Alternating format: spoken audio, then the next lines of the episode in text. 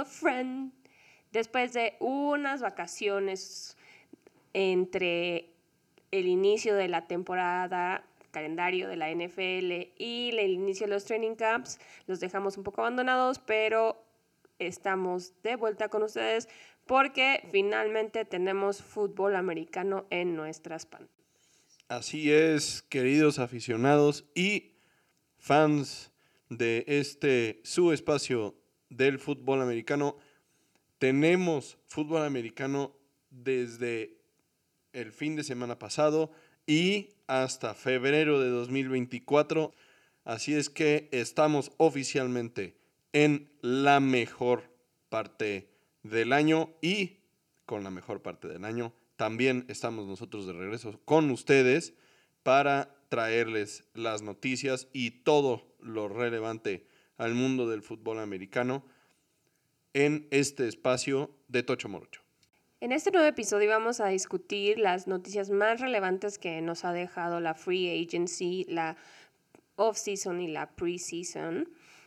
Obviamente también ha habido movimientos, contratos, lesiones con el inicio de los training camps, ¿no? Y entonces esto es lo que les vamos a traer esta semana y al final vamos a tomarnos unos minutos para discutir todo lo que giró en torno a la ceremonia del Salón de la Fama, como siempre, como todos los años, hay nuevos miembros y para celebrarlo también hay un juego, ¿no? Obviamente, pues no es un juego muy relevante en el calendario, ni llegamos a ver jugadores a los que queríamos ver, pero sí es el inicio de la temporada y hay que darle un espacio.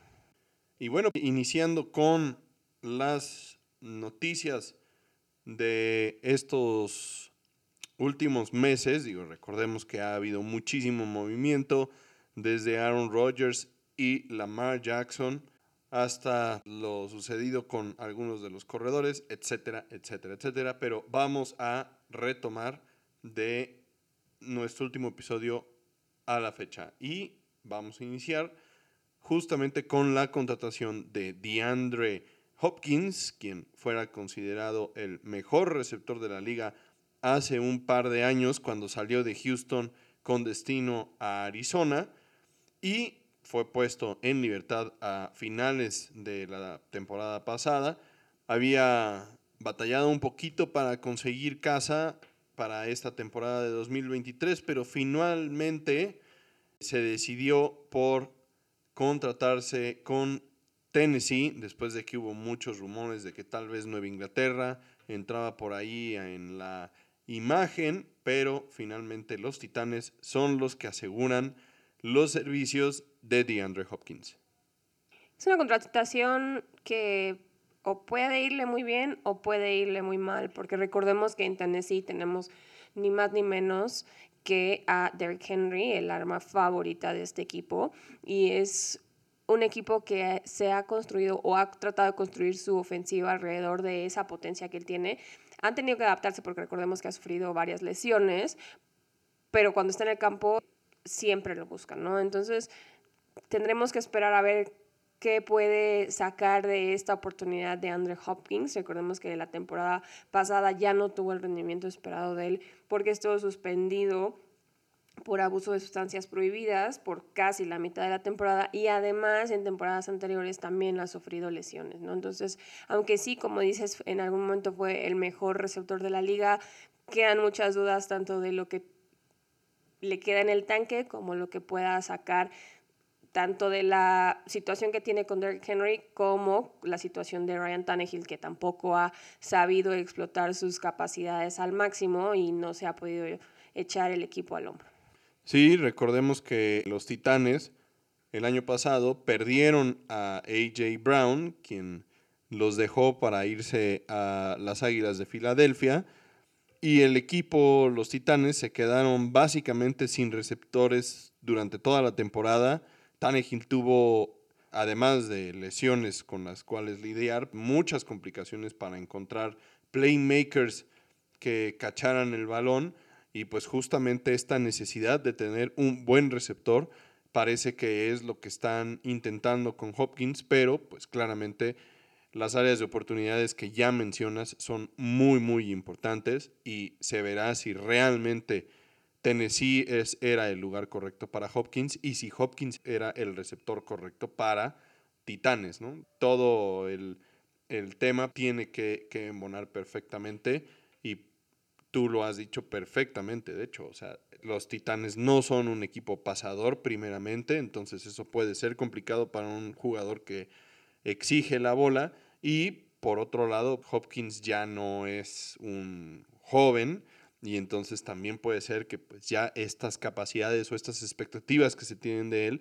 no estén a la altura de lo que realmente puede dar. Entonces es un tema bastante interesante para el inicio de la temporada y veremos qué tal se va desarrollando también a lo largo de los training camps. Lo único que sí podemos decir al respecto en lo que tendría una ventaja Hopkins esta temporada es que Tannehill no tiende tanto a las lesiones como Kyler Murray.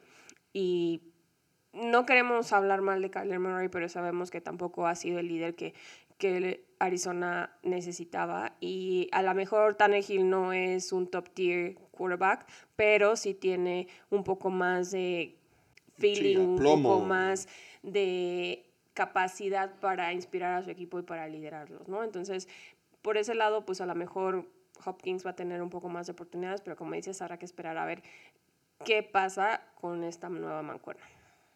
También en este carrusel interminable de contratos de corebacks tenemos a el más reciente exponente de este desfile de personajes y es justamente el coreback de los Chargers, Justin Herbert, quien firmó una extensión de contrato que lo amarra con el equipo por cinco años y 262.5 millones de dólares, volviéndolo a él el coreback mejor pagado de la liga por encima de Lamar Jackson, quien ya había dejado atrás a el coreback de las Águilas de Filadelfia, Jalen Hurts. Jalen Hurts, por un millón de dólares. Nuevamente, Justin Herbert por un millón de dólares deja atrás a Lamar Jackson como el coreback mejor pagado de la liga. Y bueno, esto deja la mesa puesta, como ya lo habíamos comentado en su momento, para que Joe Burrow, al momento de negociar su siguiente contrato, después de su contrato de novato, pues sea el jugador mejor pagado de la liga merecidamente. Bueno, este este contrato y esta cantidad de dinero obviamente pone mucha presión sobre Justin Herbert, la cual no dudamos que pueda manejar porque nos ha sorprendido en estas temporadas que ha estado en la liga, pero sí va a tener que responder a, a esta confianza que le están poniendo los Chargers, ¿no? Porque hasta ahora no ha logrado ganar un juego de playoffs y no se ha desempeñado quizá también como Joe Burrow lo ha hecho y pues Joe Burrow no tiene el contrato que él tiene hasta este momento, ¿no? Entonces, todos los ojos van a estar en él y, y, merecidamente, ¿no? Porque sí nos ha dado mucho de qué hablar de buena manera, sí le vemos muchísimo potencial, a diferencia de algunos otros corebacks de su misma camada o de camadas posteriores a él que tenían muchas esperanzas y finalmente como que no han brillado.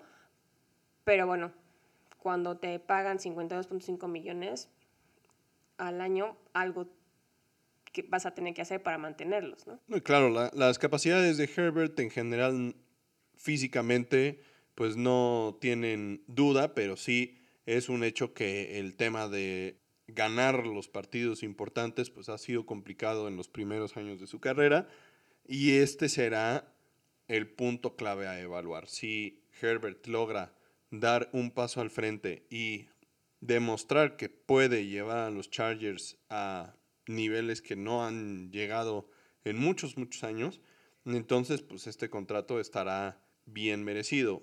De lo contrario, pues será uno más a la lista gigante de corebacks a los que les pagan el valor de mercado y que quedan a deber con el equipo por los resultados, ¿no? Dentro de ellos, siendo completamente honestos, ¿no? Blanco o negro, pues tenemos el caso, por ejemplo, de Dak Prescott, ¿no? O sea, igualmente sí ha habido algunos juegos de playoffs ganados, pero al final las expectativas de los vaqueros no han sido esas, pero a él le pagaron un contrato para ser el coreback mejor pagado de la liga en su momento y es evidente que no ha logrado llevar a los vaqueros al lugar donde se espera, ¿no? Entonces, pero no es el único, el único, caso ni el más reciente. O sea, regresamos a la primera mención que hiciste de Lamar Jackson, ¿no? O sea, se discutió mucho y se negoció mucho porque sí, el talento lo tiene, pero han batallado muchísimo los Ravens para sacarle provecho, para sacarle jugo, para mantenerlo en el campo, porque recuerden que tenemos varias temporadas de no verlo por varios juegos. Y yo creo que esa sí fue una decisión como mucho más arriesgada de lo que están haciendo los Chargers con, con Herbert, porque sí, quizá no han, no han ganado un juego de playoffs, pero su potencial es muchísimo y lo ha demostrado y, y se ve que tiene lo necesario para no solo mantenerse en el campo, sino para liderar un equipo, ¿no? Entonces, tal vez son casos diferentes, tal vez es la naturaleza del juego que cada siguiente contrato vaya a ser más alto, pero yo creo que sí hay unos contratos mucho más merecidos que otros y que tienen mucho más sentido. Estoy completamente de acuerdo contigo. Es evidente que la lista de los que quedan a deber es mucho más grande de la lista que los que exceden o superan las expectativas, ¿no? O sea, no hemos visto a muchos corebacks a los que se les haya dado un contrato que los coloca como el mejor pagado de la liga y que respondan con campeonatos de Super Bowl, ¿no? O sea, esa lista pues, es extremadamente corta, ¿no? O sea, Aaron Rodgers no lo ha hecho, Dak Prescott no lo ha hecho, Patrick Mahomes, si bien sí fue el coreback mejor pagado de la liga durante un tiempo, su contrato fue extremadamente benéfico para los Chiefs y ahora está contando ya el contrato de Herbert, pues seguramente cerca de salir del top 10 de los corebacks mejor pagados de la liga. Entonces es un tema bastante controversial, pero pues al final de cuentas esperemos que Justin Herbert eh, logre superar estas expectativas y llevar a los Chargers a, lugares y, alturas a, las que la afición de San Diego y de Los Ángeles no están acostumbrados. Y hablando de corebacks y de contratos y de promesas, tenemos también a Joe Burrow, que desafortunadamente no estamos aquí para reportarles que ya rompió el récord de Justin Herbert, sino más bien una noticia un poco mala porque el coreback de los Bengals salió lesionado de uno de los primeros entrenamientos del training camp tras resentirse de la pantorrilla la semana pasada, encendiendo las alarmas y las sospechas de que pudiera ser una lesión un poco más complicada, como una ruptura del tendón de Aquiles. ¿no? Obviamente, esto fue lo primero que preocupó a las personas, a los especialistas, a los reporteros, al equipo, y finalmente al día siguiente lo vimos caminar sin ningún problema en las instalaciones de los Bengals, entonces eso nos dejó un poco más tranquilo, obviamente por el calibre, calibre de jugador y por las cuestiones que se manejan en los juegos de pretemporada, no lo veremos en el campo por segundo año consecutivo.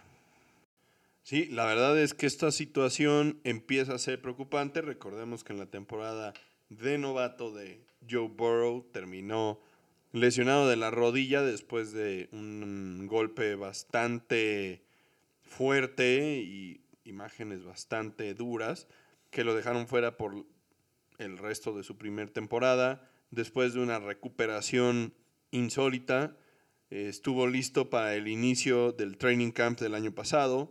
Igualmente tuvo un tema de una apendicitis y ya no estuvo disponible para el resto de la pretemporada y el inicio de la temporada fue muy lento. O sea, la verdad, los Bengals iniciaron la temporada preocupando a todos los aficionados. Recordemos que perdieron contra los Vaqueros en las primeras semanas y, y, al final de la temporada, pues uno no hubiera pensado que los Bengals hubieran podido perder contra los Vaqueros, pero... Pero esa no es la única preocupación en este momento también. Si te pones del lado de, de Joe Burrow, pues justo llega a esta situación cuando se esperaba que la siguiente noticia de Joe Burrow fuera que ya había superado en contrato a Justin Herbert, ¿no? Y esto lo pone en, encrucijada, esto retrasa las negociaciones, esto puede ponerle una mancha negra a su situación, porque aunque sí se ha probado y que sí ha hecho más de lo que probablemente se, se esperaba de, en sus primeras temporadas, como dices, ha sufrido muchas situaciones, muchas lesiones, muchas complicaciones y esto también se toma en cuenta cuando se va a firmar un nuevo contrato, ¿no? Entonces, no es necesariamente la noticia que queríamos escuchar de Cincinnati, pero pues así están las cosas. Tendremos que seguir monitoreando su situación, tanto de salud como de contrato, para ver qué le espera a Joe Burrow para esta temporada. A mí no me sorprendería que el contrato no fuera firmado hasta el final de la temporada. Ya ahorita es difícil que se vaya a concretar ese tema. No me parece tampoco descabellado, no me parece un setback, pero lo que comentas es muy cierto.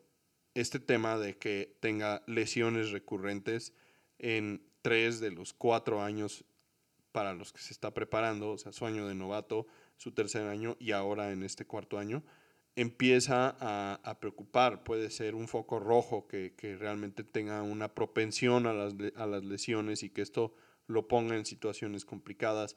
Sí, sí alerta, pero al final de cuentas pues, los Bengals serían muy tontos en dejarlo ir, la verdad. O sea, Joe Burrow sí ha demostrado que tiene capacidad para llevar a un equipo a un Super Bowl. Oh, no, no creo que esté sobre la mesa que los Bengals lo vayan a dejar ir. Simplemente lo que sí se, estaría discutiendo es si valdría la pena o no, que en mi opinión pues sí, pero bueno, no, yo no estoy sentada en esa mesa, hacerlo el coreback mejor pagado, ¿no? O sea, por un lado tienes las capacidades que ha mostrado hasta dónde ha llevado a los Bengals, que era un equipo que durante muchos años estuvo pues prácticamente en el fondo de la tabla y que ahora pues está siempre año con año contendiendo para el Super Bowl. Pero por otro lado tienes esta propensión a las lesiones, ¿no? Entonces sí son cuestiones que se tienen que tomar en cuenta a la hora de ofrecer más de 50 millones al año, ¿no? Entonces esperemos que esto no sea un setback en ese sentido para Joe Burrow porque yo creo que sí se lo merece y yo creo que sí deberían remunerarlo acorde a lo que ha hecho por este equipo, pero no nos han preguntado a nosotros y como dice, seguramente vamos a tener que esperar al resto de la temporada y entonces habrá más puntos a su favor o en su contra para poner a la mesa mientras se discute eh, esta, esta situación. Continuando con las noticias, vamos ahora a hablar sobre Damar Hamlin, el safety de los Bills, quien sufriera pues, una de las lesiones más impactantes que hemos visto en la historia del fútbol americano. El safety de los Bills finalmente fue dado de alta y le dieron el ok para poder incorporarse a los entrenamientos del training camp. Y bueno, pues la verdad es que esto es una gran noticia considerando que pues ese golpe que sufrió en el partido de Monday Night el año pasado cerca de el año nuevo. De hecho, en el año nuevo, ya el 2 de enero. Le provocó un paro cardíaco y desde ese momento, pues su, su recuperación ha sido completamente extraordinaria. Desde el tiempo que tardó en, despertar, de la forma en la que empezó a responder ante los estímulos de su familia, finalmente que lo pudieran trasladar de Cincinnati a Buffalo y luego de ahí ir haciendo rehabilitación, nuevamente participar en el programa de acondicionamiento físico y fuerza de los Bills y finalmente ahora regresar a la actividad en los campos de, fútbol americano. La verdad, una recuperación increíble. Cualquiera hubiera pensado que era lo más normal que él dijera que no podía volver o que le hubieran dicho que no podía volver. y el hecho de que esté ahí nuevamente, pues es una historia de, de perseverancia y de disciplina, ¿no? Sí, y él ha sido muy honesto con todo este proceso y ah, el día que regresó equipado al training camp y que finalmente se le vio en el campo y practicar con su equipo, él sí comenta que obviamente tiene cierta reserva, porque aunque su vida es el fútbol americano y él nunca dudó de que él quisiera regresar a hacer lo que más le gusta, es normal en una lesión y más de, ese calibre que, tengas dudas, que tengas inseguridades, pero que eso no lo iba a detener para pues seguir haciendo lo que a él más le gusta, ¿no? Entonces eso también es, es un ejemplo a seguir para pues para todos nosotros que, que, nos gusta el fútbol americano o que hemos sufrido una lesión o que hemos tenido situaciones complicadas, ¿no? Entonces, como dices, nos da muchísimo gusto verlo en el campo, que también si no lo hubiéramos visto regresar nos hubiera dado muchísimo gusto simplemente el hecho de que se haya podido recuperar. Pero pues tenemos Damar Hamlin para rato y aparentemente le está yendo bastante bien en los training camps. La semana pasada tuvo un pick six en uno de los entrenamientos, lo cual pues nos, nos emociona y, pone la barra muy alta para él en esta temporada. Pasando a algunas historias no tan agradables, tenemos el caso de Alvin Camara, quien el viernes pasado fue publicado que será suspendido durante los primeros tres juegos de la temporada 2023 por su participación en un incidente violento en febrero de 2022 en Las Vegas, la cual violó la política de conducta de la liga. Y bueno, esta es la sexta temporada consecutiva en la que Camara se pierde al menos un partido, ya sea por lesión o suspensión.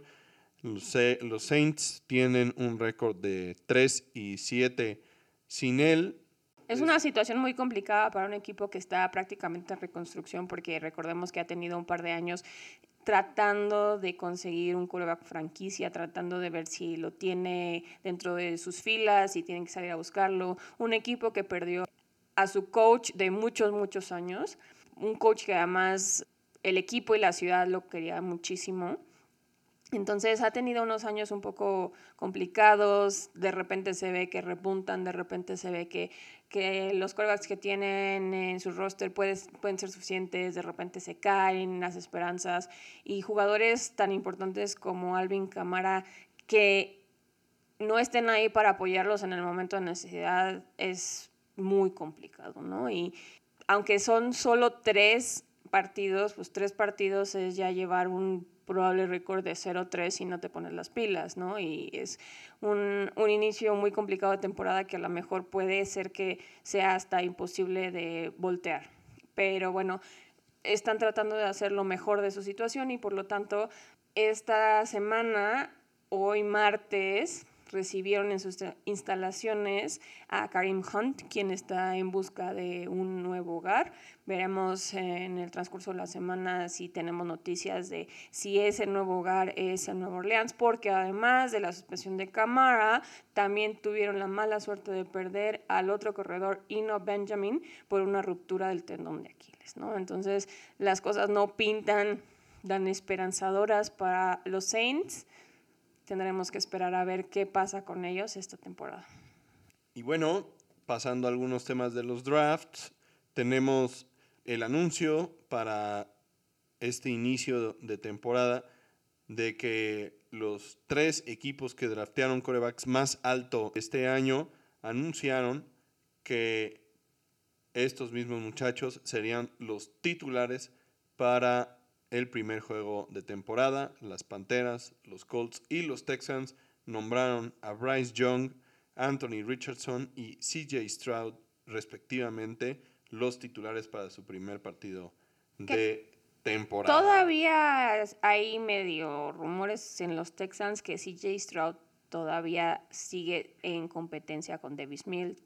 Yo creo que, como dices, ya es un hecho que CJ Stroud se va a quedar con el trabajo porque para eso lo draftearon, pero pues tendremos que esperar a ver sobre todo lo que pasa con ellos en la pretemporada, ¿no? Porque sí, es importante ver qué van a hacer. Van a participar en los partidos de pretemporada, porque pues, es parte de, ¿no? ¿no? son jugadores veteranos a los que haya que, que cuidar, sino que más bien hay que ver qué tan bien están asimilando el sistema ofensivo y pues en este caso seguramente sí participarán en los partidos de esta semana de pretemporada.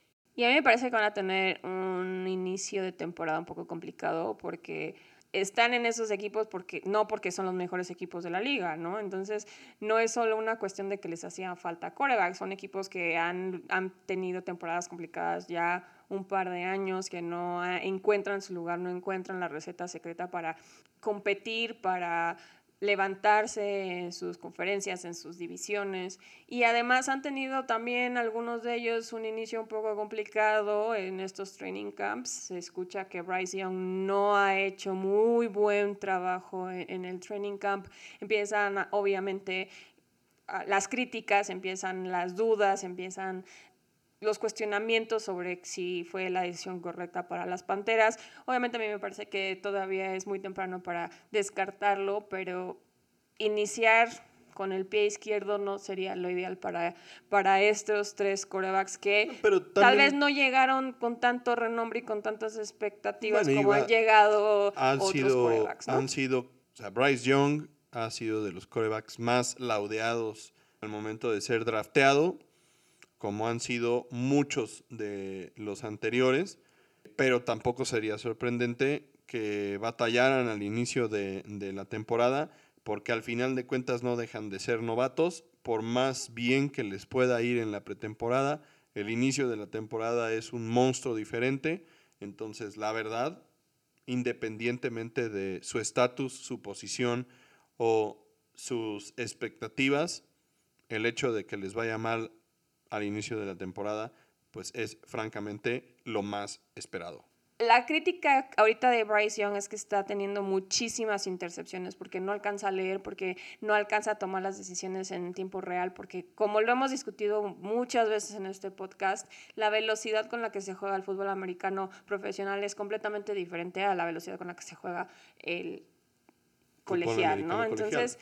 Por eso me refiero a que no es sorprendente, o sea, entiendo que pues parte de la crítica a los medios de comunicación, la afición en Carolina, pues quisiera que Bryce Young no batallara y no le estuvieran interceptando constantemente en el training camp, pero al final de cuentas, pues esa es la realidad, es un coreback novato y hasta los más chafas o una defensa medianona como es la defensa de para las Panteras en este momento, pues va a generarle problemas a un coreback novato porque justamente lo que dices, o sea, la velocidad a la que juegan estos veteranos ya de la NFL es muy diferente a la, a la velocidad a la que ellos jugaban. Entonces, no es realmente sorprendente que batallen en el training camp, que batallen en la pretemporada y que batallen al principio de la temporada.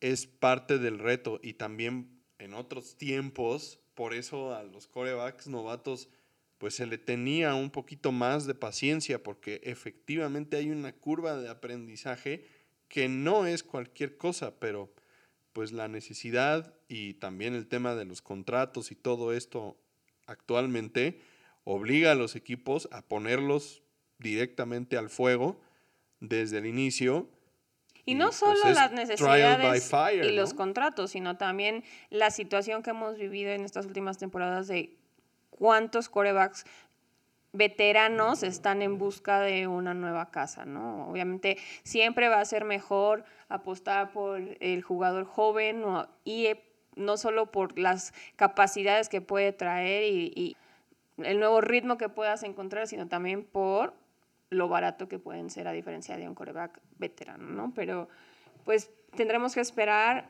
como dices, a que la temporada ya esté un poco más encaminada para ver qué pasa con estos tres novatos, porque recordemos que esta va a ser la primera vez desde el 2021 que tres corebacks novatos serían titulares en el primer juego de la temporada y la vez anterior a esa había sido en 2012. En la anterior, la del 2021, los últimos corebacks que hicieron esto fueron Trevor Lawrence con los Jacks, Zach Wilson con los Jets y Mac Jones con los Pats. Y bueno, pues ya sabemos cómo les ha ido a estos tres corebacks. Así es. Es bastante clara la, la comparación, la verdad. No todos pegan, no a todos les va bien desde el principio. El hecho de que no les vaya bien desde el principio tampoco es el acabose. Sí, porque tenemos, por ejemplo, en Trevor Lawrence y Mac Jones los casos contrarios, ¿no? O sea, Trevor Lawrence traía muchísimas expectativas y ha tardado un poco en carburar y en agarrar el ritmo. Las primeras temporadas fueron de mucha duda, de muchos cuestionamientos a, a, su potencial. A diferencia de Mac Jones, que de repente pues no esperaban mucho de él y la primera temporada pues sacó del hoyo a los Pats más de lo que hubieran esperado, y, pero la siguiente temporada pues empezó a ir en picada y no es que sea malo, pero pues no ha sido lo que había...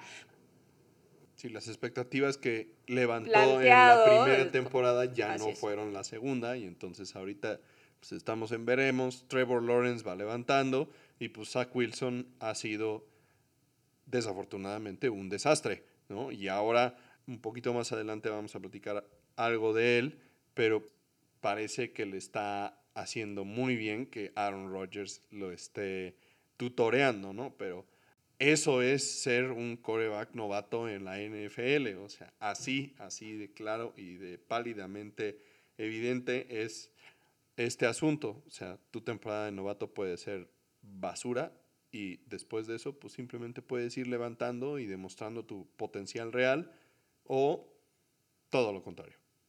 Por otro lado, tenemos también una noticia que a ti te tiene bastante preocupado y no muy contento porque el actual jugador más valioso de la línea ofensiva de los Vaqueros, Zach Martin, no se ha presentado al training camp tras hacer pública su intención de conseguir un mejor contrato, obviamente más ad hoc a lo que se ha dado para esa posición actualmente en la liga. Sí, la verdad, para la gran mayoría de los medios del fútbol americano, eh, Zach Martin no solamente es el mejor jugador de la línea ofensiva de los Vaqueros, sino que también es uno de los mejores gares de la liga. Y pues bueno, sí se había demostrado buena fe por parte de los Vaqueros en su momento, porque cuando le tocó negociar su segundo contrato en 2018, fue el GAR mejor pagado de la liga, pero actualmente pues ya es el séptimo en la lista y esto no lo tiene contento, pero pues tampoco tiene contento al dueño de los vaqueros que pues simplemente salió a decir que pues no había lana y tan tan, ¿no? Es un comentario, me parece a mí un poco insensible, la verdad porque no estás hablando de cualquier cosa, por más que sea cierto, porque es evidente, ¿no? Hay un tope salarial, una cantidad de dinero que puedes asignar, también pues hay jugadores a los que hay que pagarles, ¿no? Eso es completamente razonable, pero pues no puedes salir públicamente a hacer una declaración de ese estilo, pues porque no te pones en una buena posición para negociar con, con el jugador al que necesitas tener como parte del equipo. De hecho, ha sido reportado lo pobre que se ha visto la línea ofensiva durante el training camp de los Vaqueros.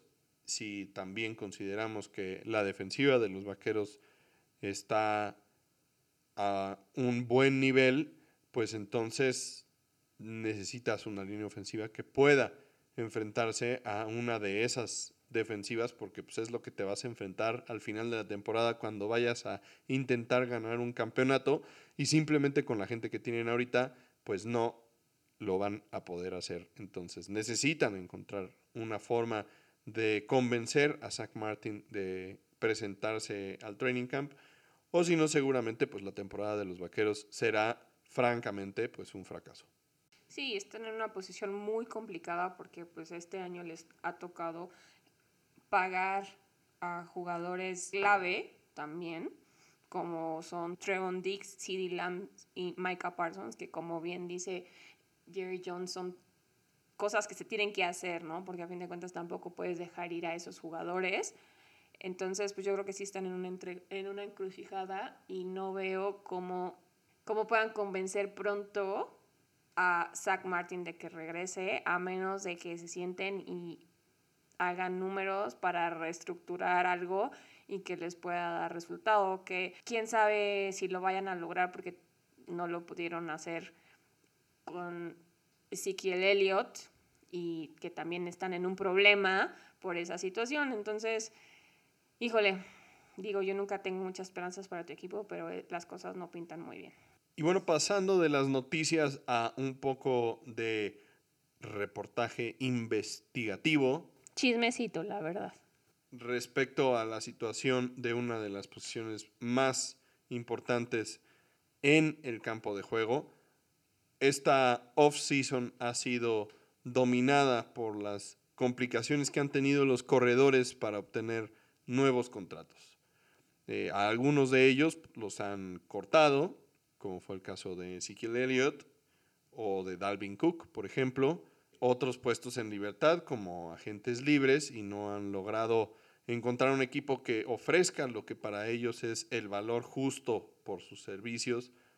Otros se han visto obligados a buscar quién esté interesado en un trade con ellos, pero pues no se han concretado y otros simplemente desistiendo, tagueados o simplemente aceptando lo poco que les han ofrecido en el mercado, que es completamente contrastante a lo que sucede con la, con, la posición de corebacks, donde el valor simplemente va subiendo de forma exponencial y descontrolada.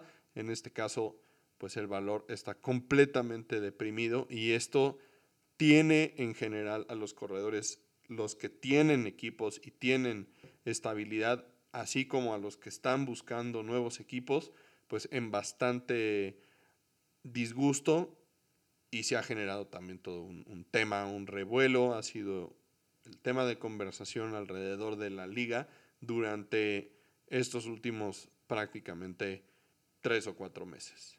Sí, es un tema muy complicado porque la verdad es que podríamos decir así, es que tal posición es la clave para el éxito de un equipo como lo son los corebacks, pero viéndolo fríamente tienes que tener buenos jugadores en todas las posiciones, ¿no? O sea, por más que tengas un buen coreback, si no tienes un buen equipo, no vas a hacer nada, ¿no? Y los, los corredores, a fin de cuentas, sí son una posición clave porque, como ya mencionamos en el caso de los Titanes, hay equipos que construyen su ofensiva, construyen sus fortalezas alrededor de esta posición, ¿no? Y que les va muy bien haciendo esto y, y creando estas oportunidades. Y como dices, pues finalmente ahorita estos jugadores clave, estos jugadores que la verdad están ahí en el campo de batalla porque se tienen que aguantar los golpes y tienen que abrir huecos y tienen que atraer la atención de, a ellos para defender al coreback, para defender a los receptores.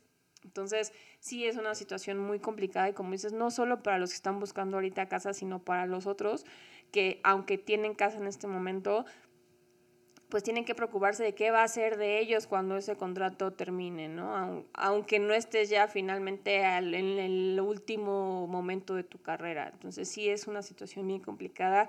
Es triste, como dices, estos casos donde se han tenido que conformar con muy poco dinero, y bueno, decimos muy poco dinero entre comillas, porque pues ya quisiéramos nosotros ganar ese muy poco dinero, ¿verdad? Pero, pero pues sí, considerando todas estas circunstancias y todo esto que hemos comentado, pues sí es triste que otros jugadores y en otras posiciones puedan exigir muchísimo más dinero y no tengan que conformarse como fue el caso de Miles Sanders, el corredor que la temporada pasada ayudó a las Águilas de Filadelfia a llegar a un Super. Finalmente lo dejan ir y aceptó un contrato con las Panteras con un salario base anual de 6.4 millones de dólares, ¿no? O sea, consideremos que abrimos el episodio diciendo que a Justin Herbert le van a pagar más de 50 millones.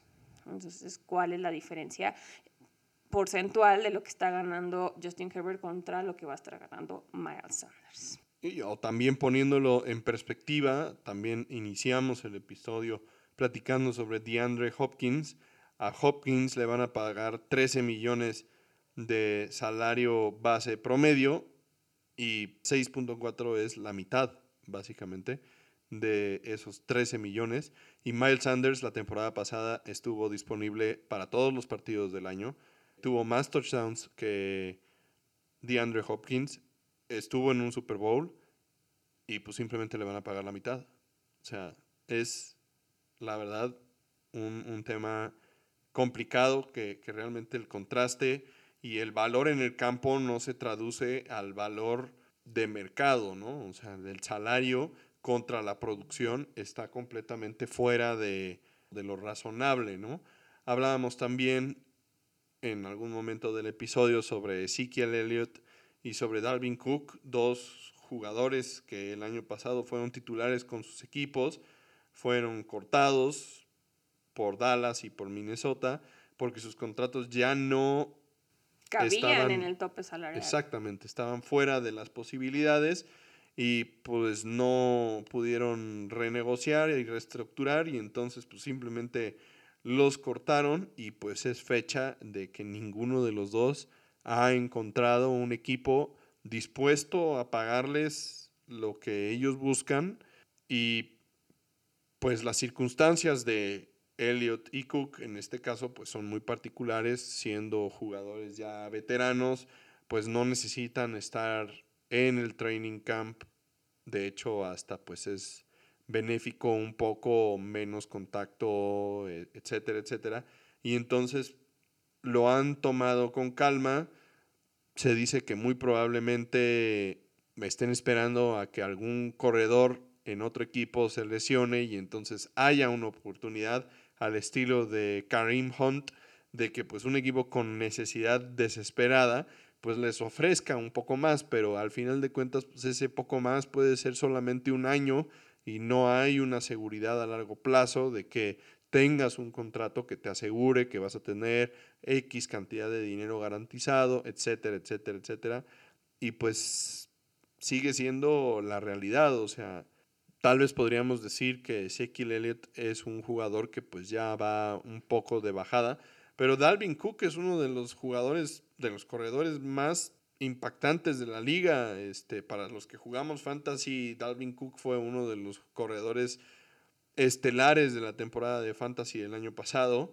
Y pues hoy es fecha de que no tenemos equipo para Dalvin Cook, ¿no? Se había hablado de la posibilidad de Miami, se había hablado de la posibilidad de los Jets también, porque suena lógico tener un A o B para Breeze Hall que viene saliendo de una lesión, pero pues tampoco es algo que se haya concretado y tampoco es algo que se ve que vaya a, a concretarse pronto. O sea, Cook tiene dos semanas que fue a los Jets a una entrevista y pues parecía que todo iba muy bien. Han pasado dos semanas y no ha habido nada, ¿no? entonces es... Que también es una situación complicada la de los Jets, porque Aaron Rodgers tuvo que aceptar un cut en su contrato para que pudieran armarle un equipo que le pudiera servir en esta temporada, ¿no? Entonces tampoco es como que, híjole, tienen mucho espacio en, en el tope salarial para ofrecerle mucho más a Darwin Cook, ¿no? Entonces tal vez hay interés de las dos partes, pero no hay un acuerdo y, pues es el, el juego y la situación de todos estos corredores a los que hemos estado mencionado, mencionando, ¿no? O sea, por otro lado tenemos también la situación de los corredores a los que les pusieron las franchise tag esta temporada, de los cuales Tony Pollard de los Vaqueros sí aceptó el contrato por un año 100% garantizado, aceptando prácticamente el promedio de los tres mejores pagados de la posición, con 10.1 millones de dólares. El lado opuesto de esta situación son Saquon Barkley y Josh Jacobs, de los Giants y de los Raiders, quienes no aceptaron firmar la franchise tag. Y, y, es muy particular este tema porque si, si tú no aceptas firmar la franchise tag, entonces realmente no tienes contrato. Entonces tú puedes ausentarte de, de, los training camps y todo este asunto y el equipo pues no te puede multar, multar porque pues, no tienes un contrato. Pero al final de cuentas pues tampoco tienes un equipo. Y como tienes la tag, entonces ningún equipo puede negociar contigo, solamente el equipo que te tagueó.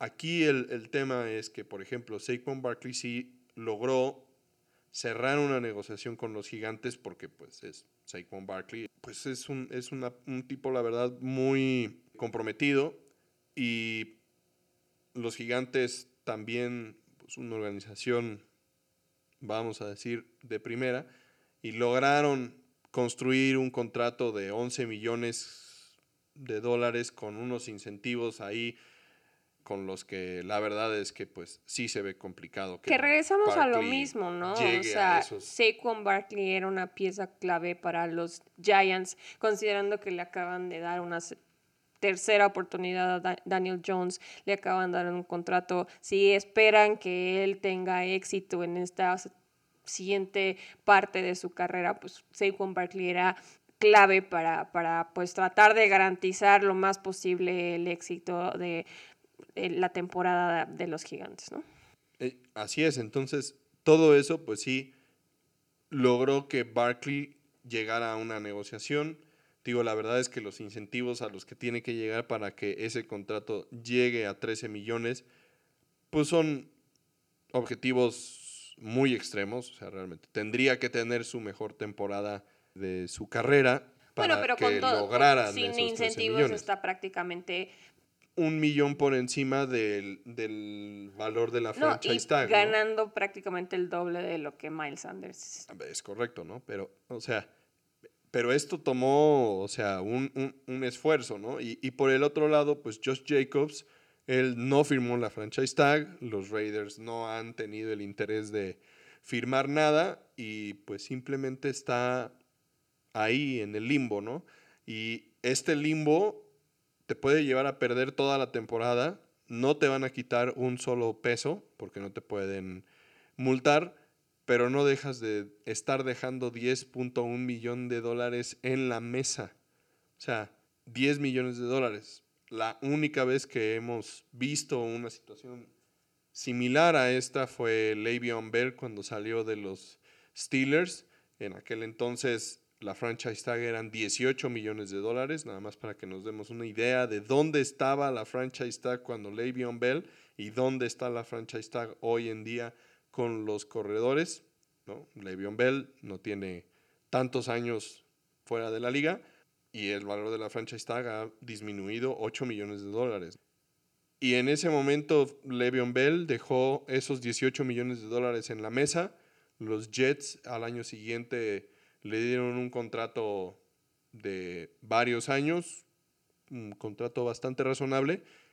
Le'Veon Bell nunca recuperó esos 18 millones de dólares. Entonces, realmente la, la idea y la posibilidad de que Josh Jacobs simplemente no juegue, para mí sería un error tremendo. O sea, yo creo que al final va a terminar aceptando la franchise tag y jugando en la franchise tag muy a regañadientes, pero pues 10 millones de dólares son 10 millones de dólares, ¿no? Que no puedes dejar en la mesa. Otro caso complicado en toda esta trama es el de Austin Eckler de los Chargers, quien les pidió la oportunidad de salir a buscar un trade con otro equipo que le pudiera pagar más de lo que estaba ganando en su contrato actual. Los Chargers accedieron a su solicitud porque ellos no quisieron renegociar el contrato que tenía Eckler con ellos, pero la verdad es que se encontró con la misma situación que se han encontrado todos los demás corredores de los que hemos estado platicando. No hubo quien le ofreciera lo que él buscaba y entonces regresó con los Chargers, quienes le ofrecieron reestructurar el contrato que ya tenía con incentivos que lo pueden llevar casi al nivel de, salario que él estaba buscando, pero no tiene nada asegurado, ¿no? Y la cosa es que Eckler fue el líder en anotaciones por tierras la temporada pasada, ¿no? O sea, regresamos a la situación, ¿qué está pasando? ¿Por qué no les pueden pagar a estos jugadores clave? Sí, y, Y esta situación lo que está generando es que entonces no solamente estos jugadores que tienen temas de contrato actualmente estén en una situación complicada, sino que está empezando a traducirse a, a los corredores que actualmente tienen un contrato ya, ¿no? O sea, la situación, por ejemplo, de Jonathan Taylor, que tiene un contrato, no está en esta situación, pero sí va a tener que negociar uno el año siguiente y entonces, ¿dónde está parado? ¿no? Eh, ya ha intentado acercarse con los Colts y ver alguna forma de salir adelante de esta situación. Los Colts se negaron, esto generó molestia, entonces ahora Jonathan Taylor no está participando en los entrenamientos, ya está viendo si pide un trade y pues para un equipo como los Colts, que tienes un coreback novato y que un corredor de la calidad de Jonathan Taylor es clave para tu equipo, tampoco te puedes dar el lujo de simplemente decir, pues ahí te ves, maestro, porque pues eso no te va a dar buenos resultados, ¿no? Pero la situación de Jonathan Taylor y los Colts es también otro monstruo. Tienen una situación muy complicada porque ya está habiendo mucha animosidad entre ambas partes. Eh, ellos salieron a decir que estaba en la lista de, sí, de, lesionados. lesiones, que es una lesión que no fue relacionada con el fútbol americano, entonces eso sí genera multas por no estar participando. Él salió a decir que él nunca ha reportado una lesión de la espalda porque fue la, la lesión por la que la, lo pusieron, se supone, en la lista. Ya pidió, como dices, un trade, ya se lo negaron, eh, le, se voltean y le dicen es que no hay dinero para pagarte lo que yo quiero, lo que tú quieres, pero de, para el otro lado, pues sí hay dinero para pagarles a todos los demás jugadores y además el dueño de los Colts es una persona complicada, es una persona que ha dado mucho de qué hablar, pasa repartiendo dinero en los training camps a los fans, regala dinero de aquí para allá, que probablemente no son los 10 millones, 11 millones que pudiera estar pidiendo Jonathan Taylor, pero así sin ningún problema pasa diciendo porque no tienen problemas de dinero, le paga a todo el mundo y está esta situación con Jonathan Taylor, ¿no? Sí, pero al final de cuentas sí es un tema que está alrededor de todo este asunto. Obviamente la situación se ha complicado bastante, pero sigue siendo un, un corredor que tiene un contrato actualmente, ¿no? O sea, ya ha llegado a ese punto. También Derrick Henry, que también es un corredor que todavía tiene un contrato, pero que el próximo año seguramente tendrá que negociar nuevamente con los titanes, pues está empezando a, mover el árbol, está empezando a tentar las aguas porque las cosas no se están viendo favorables y pues él seguramente va a ser el que pueda cambiar este asunto para, para, el resto de los, de los corredores, pero realmente pues no se ve una solución a este tema, no por lo menos mientras estemos dentro del contrato colectivo que se negoció en 2020, porque pues así está estructurado el tema. Desafortunadamente para los corredores son la única posición que ha visto su salario base promedio anual decrecer desde que se negoció ese contrato colectivo y pues es una situación que hoy por hoy ha dado muchísimo de qué hablar y pues también queríamos compartir con ustedes un poco de lo que está sucediendo para que sepan algunas de las cosas que se manejan pues un poquito tras bambalinas y que van sucediendo aparte de lo que vemos en el campo en la NFL. Pero pues vamos a tener que dejarlo de lado porque nosotros tampoco tenemos una solución para esta situación.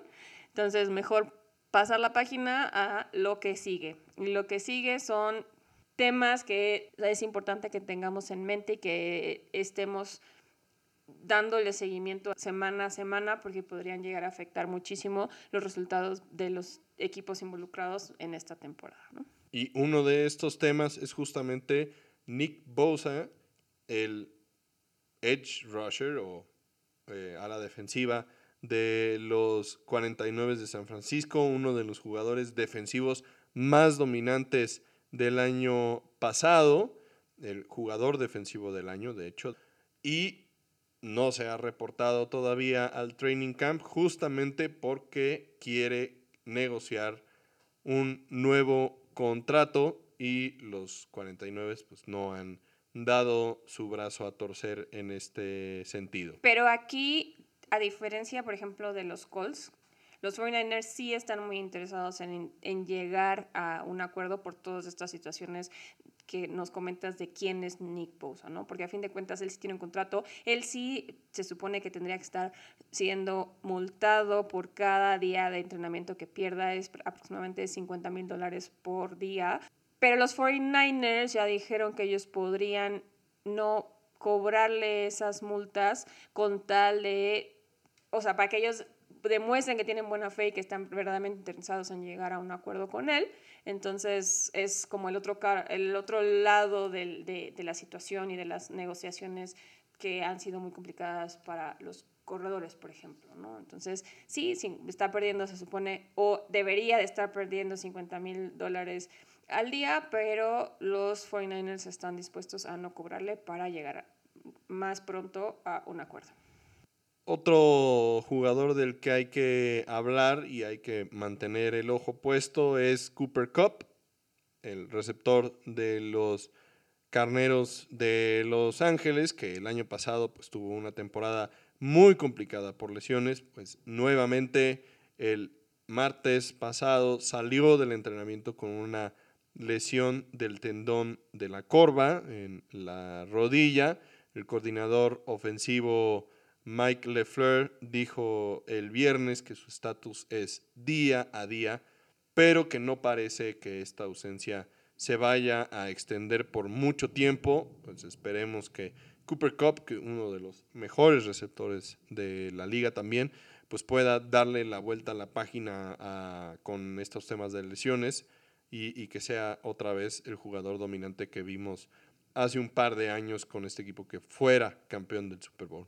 Y como último punto, ya la verdad es que hemos hablado mucho de él, pero también hay que seguir lo que pasa con Jonathan Taylor, porque sí es una situación muy complicada y diferente a la de los demás corredores, especialmente porque los Colts acaban de firmar a Kenny and Drake el viernes pasado para prepararse por si Jonathan Taylor no está disponible para el inicio de la temporada. Entonces, no quieren renegociar con Jonathan Taylor, pero ya le pagaron a otro corredor que llega a su quinto equipo desde que fue drafteado en el 2016.